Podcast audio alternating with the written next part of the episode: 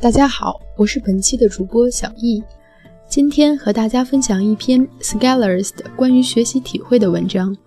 大家可以在 Scholars 的网站 scholarstalk 点 com 上搜索学习，看到更多相关文章。黑盒与白盒在计算机软件测试里是常见的两个概念。直白的解释，黑盒就是比如你使用一项功能，你会用。但是你不知道它是怎么实现的，原理是什么。当你把它看成一个盒子，里面对你而言是不可见的，是黑色的；而白盒是相对于黑盒而言，你知道一个功能的原理、逻辑和流程，它们对你而言可见，因此是白的。黑盒与白盒的概念其实蕴含了一个潜在的假设。那就是不同领域的知识是分层次的，也是可抽象的。也就是说，不同的领域会有不同的研究对象，而这些研究对象的构建，往往又依赖于其他领域。比如说，就自然科学的层面，有的人研究的是原子及以下的层面，这个时候，电子波动方程式可能是他关注的对象。有的人研究的是分子的层面，那么他关注的对象就是原子以上及原子组成的分子，甚至更高的层面。二者可能会有交织，但是侧重点会不一样。再比如，通信网和互联网也是两个层面。通信行业更多的关注是，如果要从 A 到 B 构建出一条稳定的链路。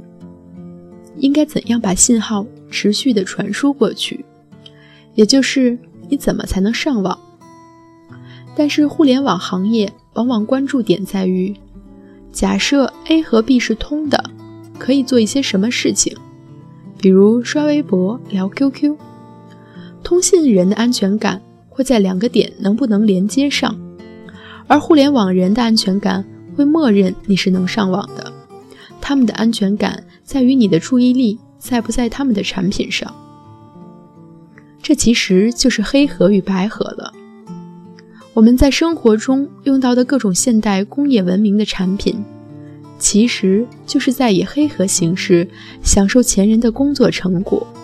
比如，我敲下键盘，出字在屏幕上，其间会发生很多的事件，但是对于一个使用者而言，是不用去关心的。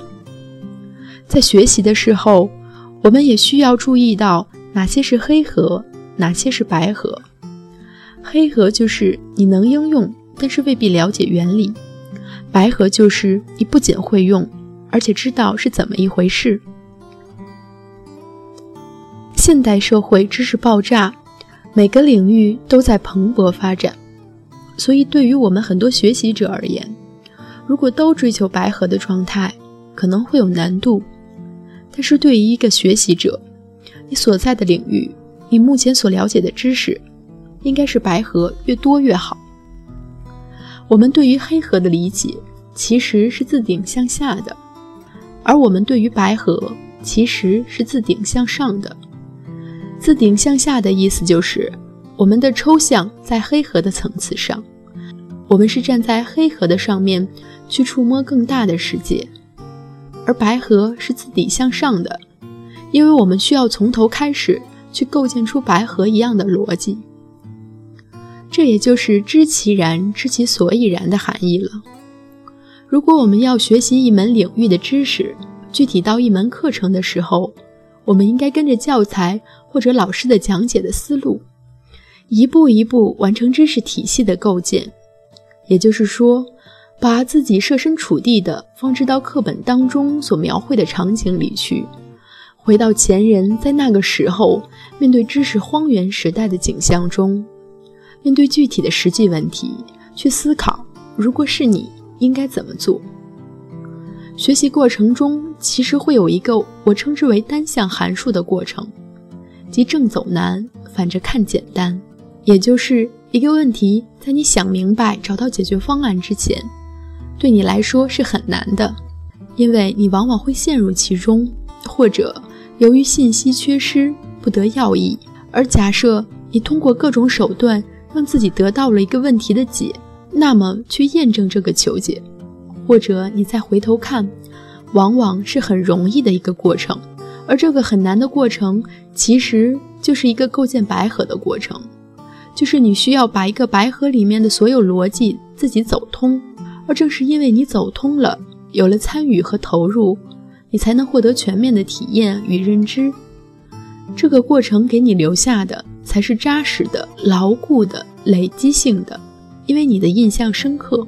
在计算机领域中，如果你去看许多国外的经典著作，很多其实就是按照这个风格来讲解的。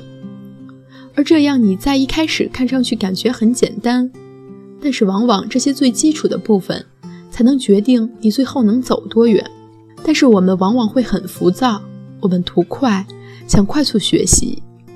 于是我们只想看结论，认为这是干货。其实很多时候，结论都会带有前提和假设，而甚至可以说，结论有时候不重要。从假设出发得到结论的分析过程，往往才最有价值。这个过程便是白盒过程所能体现的。当严谨的分析、恰当的关联、一致的推理和准确的计算连接在一起。我们往往能取得许多重大的突破。这就像我们在中学时代做题目一样，如果你每一道题目连想都不想就看着答案做，整个过程你会非常的省力，但是却未必会有很大的提高。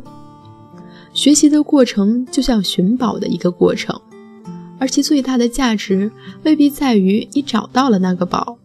而是在于，在你按图索骥寻找的过程中，在你遇到问题分析解决的过程中，在你心里有障碍设法突破的过程中，给你留下的经验财富。因为宝贝以各种各样姿态存在，每次可能都是新的，而通过参与与投入习得的技能，才是让你在所有新场景下见招拆招的本事。其实，我们中学、大学所学习的都是低难度的模拟练习，也就是给你的问题，前人已经找到答案了，只是让你再走一遍白河，看你能不能复现一下。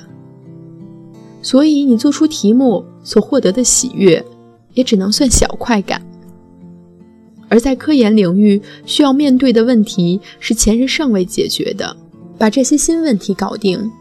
为人类科技进步做出贡献，那带来的快感才是终极的快感。这也是为什么你看到很多顶级的聪明人去做学术的原因了。我想，大概是世间没有什么东西能比搞定一个前人没有解决过的问题，同时又产生最大的效应来得更爽了。但是，你想想，要做到这一点，你需要多少年的学习呢？需要积累多少白盒的模拟实战呢？